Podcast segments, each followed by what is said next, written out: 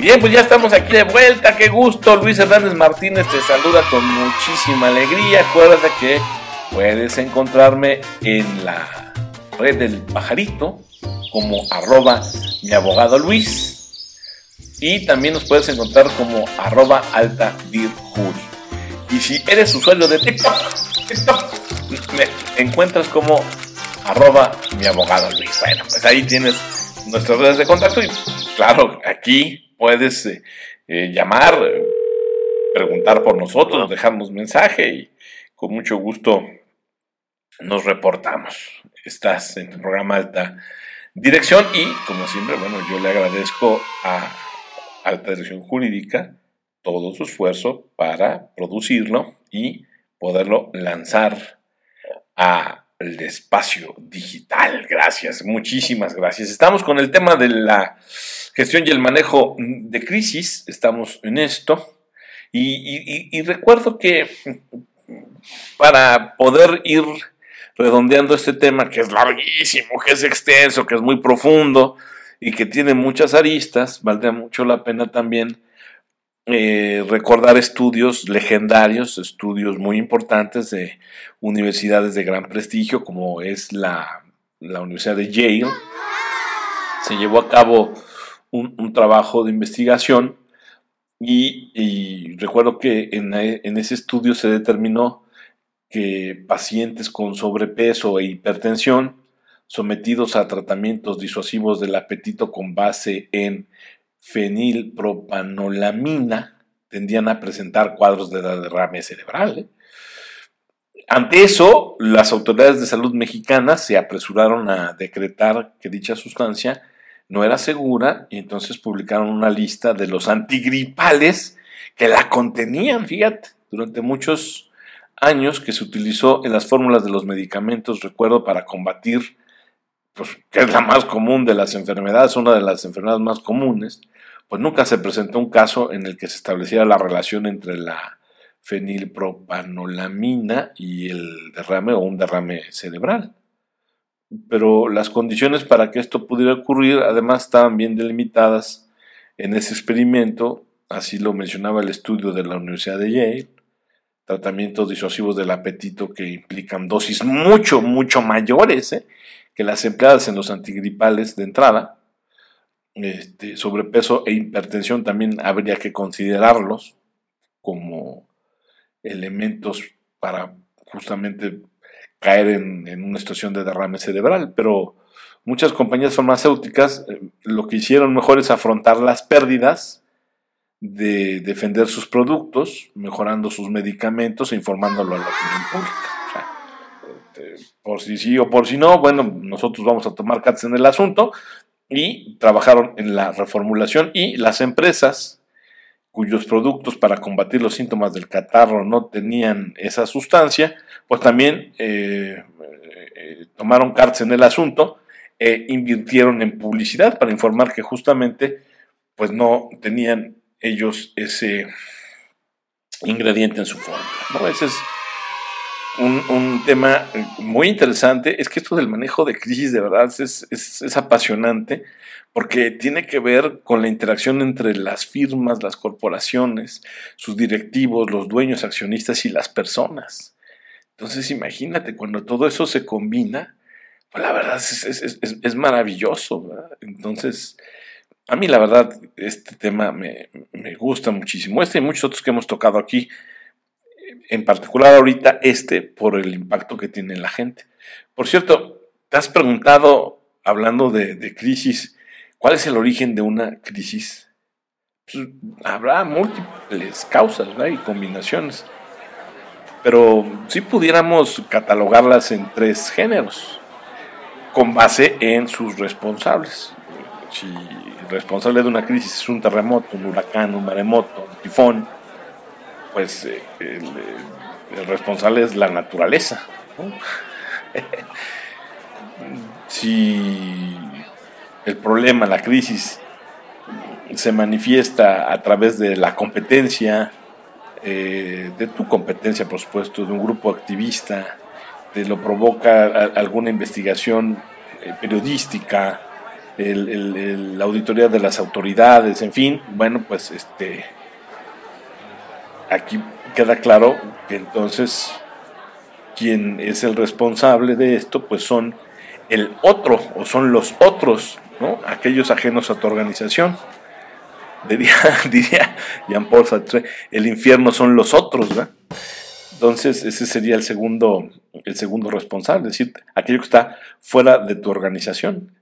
Y este, habría un tercer responsable, pues serían nuestros empleados, los directivos o nuestros funcionarios, o sea, las personas, ¿no? que pues son quienes generalmente eh, construyen o crean conflictos. Lo irónico es que también les tocaría resolverlos. Entonces, pues ahí durmiendo con el enemigo, ¿verdad? Así que si hablamos de cuál es el origen de una crisis, pues pudieran ser, eh, eh, al menos con respecto a sus responsables, pudieran caer en estas tres casillas. Eh, responsable uno, la naturaleza, responsable dos, otros, es decir, aquellos que están afuera de tu organización, y tres, pues las personas, que son justamente las que eh, están en tu organización, son las que te ponen en crisis, te colocan en situación de crisis y también te digo irónicamente, serían las responsables de sacarte de ella. Ahora, las crisis se pueden presentar de múltiples maneras, múltiples maneras, y entonces tú tendrías que empezar, sobre todo por hacerte las preguntas correctas, las preguntas adecuadas para poder estar en tiro de, piedra y, entonces este, tener una herramienta para poderte salir de la crisis. Por ejemplo, como qué preguntas tendrías que hacerte. Pues, ay, caray, son tantas que se vienen a la mente. Por ejemplo, tener, eh, tener claro, ¿no? Tendrías tú que preguntar si tienes claro ¿Qué es lo peor que te puede pasar en cuanto a lo administrativo, operativo o con respecto a tu reputación corporativa frente a clientes, accionistas, empleados y opinión pública en general? Primera pregunta. Otra podría ser si sabes, si estás en, condiciones de saber qué es lo peor que le ha pasado a una compañía similar a la tuya. Fíjate, o sea, también tienes que hacer estudios o revisiones comparadas eh, de situación de crisis con respecto a empresas de tu mismo sector o industria. Este, preguntarte si cuentas con un sistema actualizado para evaluar riesgos y controlar posibles daños. Esa sería otra muy buena pregunta de reflexión. Preguntarte si tienes un plan de contingencia ante situaciones extremas, si tienes muy claras tus fortalezas y debilidades, tiene que ver con tu FODA, con tu planeación estratégica, si tienes muy claras las eh, prioridades de tus clientes, accionistas, las de las autoridades, en caso de que una contingencia te obligue a sacrificar algo. O sea, puedes sacrificar tu producto, tu valor en el mercado, tus ganancias, puedes hacerte acreedor a una infracción, una multa, eh, perder reputación en situaciones extremas. Eh, otra pregunta que tendrías que hacerte para reflexionar es quién toma las decisiones en caso de una emergencia, quién dice la última palabra. Eh, cuánto tiempo vas a tardar en reunirte con el, equipo SWAT, que, que, va a responder ante la crisis porque tiene la información y puede tomar decisiones. Y si tienes ya incluso el punto de encuentro, y si va a ser físico, va a ser vía streaming, en fin, o sea, ese tipo de, preguntas tendrás que, que hacértelas y si ocurre lo peor, también tener muy claro por lo menos pregúntate si sabrás qué decir, si, tienes muy claro quién decide qué va a decir, quién lo va a decir y si está capacitado, como ya te dije, para afrontar la, presión, ¿no? Si tienes tus eh, vehículos de información, tus piezas de información, eh, eh, tus videos, tus este, posts, no sé, este, tus comunicados dirigidos pues, a tus diferentes grupos de interés, empleados, accionistas, comunidad en general, a los medios de comunicación, ¿no? y, si sabes concretamente cada quien qué hará, a quién va a llamar, qué elementos debe considerar para tomar una decisión en situación de crisis. Son preguntas, fíjate, así ahorita nomás de bote pronto son las que se me vinieron a la mente, pero es un animalazo para domar muy complicado.